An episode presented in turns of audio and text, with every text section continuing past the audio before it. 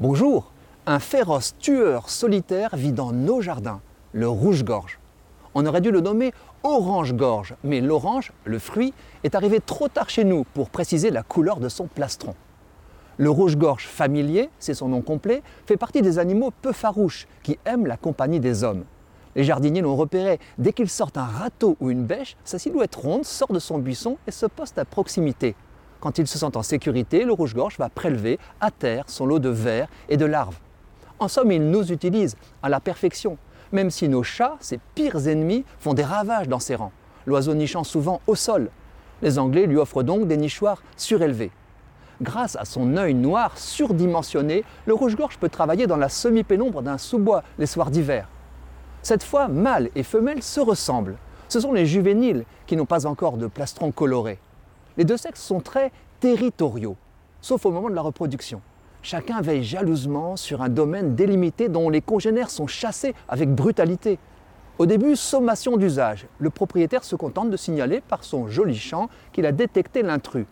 En principe, ce dernier obtempère, sinon c'est une féroce bataille à coups de bec et de griffes dont le vaincu peut sortir en piteux état et trépasse plus souvent qu'on ne l'imagine. Si un rouge-gorge se met à cogner du bec sur votre fenêtre comme un fou furieux, ce n'est pas parce qu'il veut entrer chez vous, il est abusé par son reflet ou il croit voir un étranger. La dispute peut se prolonger, toute tentative pour intimider son double étant vouée à l'échec le chant du rouge-gorge qui nous ravit tant, même en plein hiver, et surtout l'exposé détaillé de son titre de propriété. Il ne lésine pas sur les moyens. Les spécialistes ont compté un répertoire de 1300 éléments agencés en 300 motifs. Un animal aussi peu farouche a pris place dans notre cosmos depuis des siècles. Sa compagnie a généré maintes légendes. En chrétienté, notre ami était protégé. Sa couleur originale viendrait du vendredi saint. L'oiseau aurait soulagé le Christ en personne en retirant avec son bec des épines de sa couronne, en sanglantant son plastron. Le meurtre d'un rouge-gorge était donc mal vu et l'on s'interdisait aussi de le mettre en cage.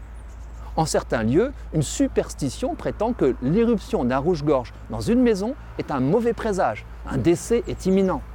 Avec le retour de l'ésotérisme, des personnes croient encore que l'oiseau signale la présence d'un défunt par exemple en apparaissant près de sa tombe. J'ose une explication, l'attitude recueillie d'une personne rassure le volatile qui d'expérience ou d'instinct espère trouver à manger grâce à elle.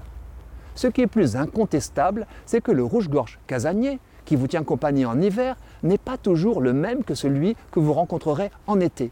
Grâce au bagage de nombreux spécimens, on sait que ces migrations sont un chasé croisé complexe. Hélas, notre pollution électromagnétique et lumineuse y fait obstacle.